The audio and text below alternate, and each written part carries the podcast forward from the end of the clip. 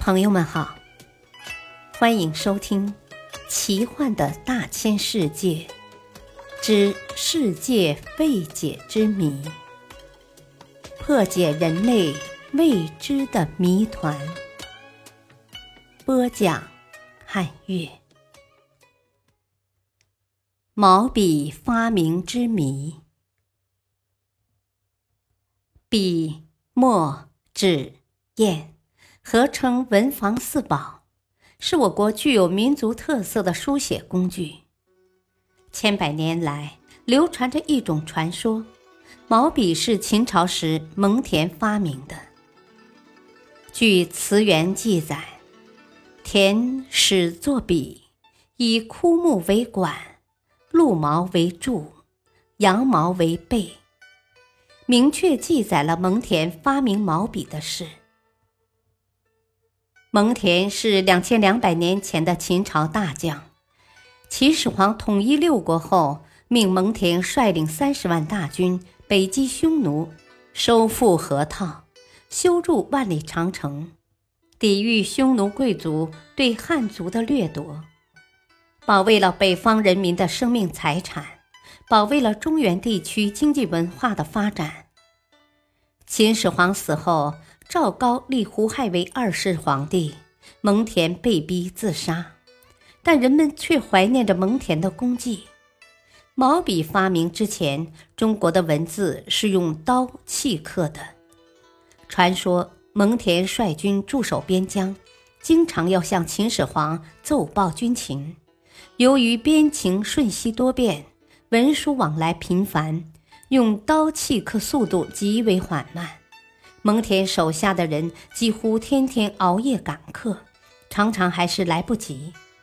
情急智生，蒙恬随手从士兵手中的武器上撕下一撮红缨，绑在竹竿上，蘸着点颜色，在白色的丝绫上书写起来。写着写着，觉得速度较快，于是蒙恬命手下的人如法炮制。做了许多能写字的工具。北方野狼较多，士兵经常打狼，剥制狼皮做衣取暖，废物利用就把狼毛做成笔毛。塞外草原人民多放牧羊群作为食粮，因而也用羊毛做成笔毛，这就是流传下来的狼毫笔和羊毫笔了。但毛笔真的是蒙恬发明的吗？一九五四年六月，长沙左家公山发掘了一座完整的战国木椁墓，随葬品保存良好，其中竹篮内发现毛笔。据记载，毛笔全身套在一只小竹管里，杆长十八点五厘米，直径零点四厘米，毛长二点五厘米。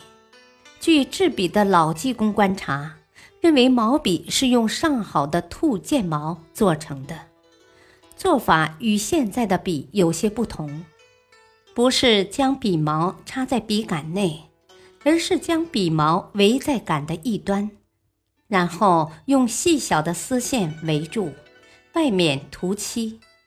这支毛笔的发现。